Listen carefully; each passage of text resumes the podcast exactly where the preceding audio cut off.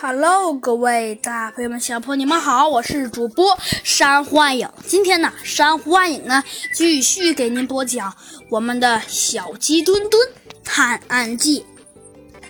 只见呢，呃，这三个强盗中啊，其中一个最硕大的，一看就是他们的头头的人呐，先说到了：“，如果你想保命，就乖乖的把邮票交出来，我们要的是那张旧邮票。”只见呢。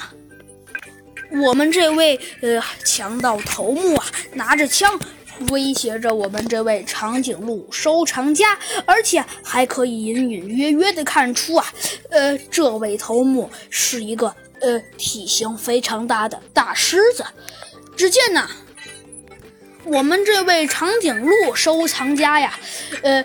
也很会随机应变，一看这种情况，便急忙说道：“，我我哪知道哪有邮票啊？”只见呢，长颈鹿收藏家矢口否认：“哼，你别装傻，我们从拍卖市场一直盯到你到这儿了。”只见呢，在我们这位头目旁边，那个长得比较胖的，也是戴着黑墨镜的人走了出来，说道。只见那长颈鹿啊，却显得一副呃很很自然的样子，说道：“那好吧，既然这样，随你们搜好了。”好像啊，可以看出头目十分生气的样子。只见呢，他暴喝一声，说道：“哼，你们俩给我搜，看看能不能搜出来。”这两个小喽啰呀，也不敢怠慢，急忙呃。去掏我们这位长颈鹿收收藏家的衣袋，但让人意外的是，口袋里只有旅行支支票、三百美元现金和手帕、汽车钥匙以及其他的，好像都没有。当然，还有一张明信片。但是啊，这张明信片却和其他的明信片有些不同。明信片上啊会有呃富士山图案，是从日本寄来的。只见呐，另外那个特别瘦的人发话了：“就是明信片上贴着的这张邮票吧？”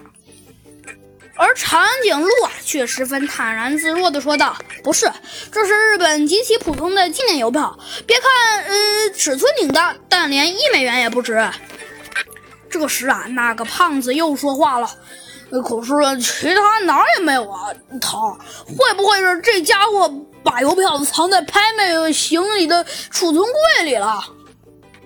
只见呢，看来他们的头头还是有一点点智商的。说着呀，只见他摇了摇头，说道：“嗯，应该不会的。他只去了一次厕所，马上就来停车场了。他是不会把花的十五万美元高价卖到的邮票轻易放到什么地方。唉，看来，来把他的衣服扒光搜，就一张张小小的纸片，也可能会藏在衣服里或鞋里。”于是啊，这两个小喽啰，也就是歹徒们，急忙扒开他的衣服，用剃刀把西服和内衣一点点剥开，把鞋都割成碎片了，从头到脚仔细的搜了个遍。当然，头发里什么也没放，但最终还是没有找到那枚价值十五万美元的邮票。但是啊，就当这四个人满脸蒙圈的时候啊，只见啊，突然呢，这个房间的门呐。被猛地打开了，一队呀整整齐齐的森林警察呀冲了过来。没错，带头的呀正是猴子警长。原来呀，猴子警长听一个当时看到了一切的小兔子小动物，呃，听说的，急忙啊跑来了现场，抓住了这三个罪犯。但是，猴子警长虽然说抓住了罪犯，但是还是有一点点不大明白的，那就是到底到底。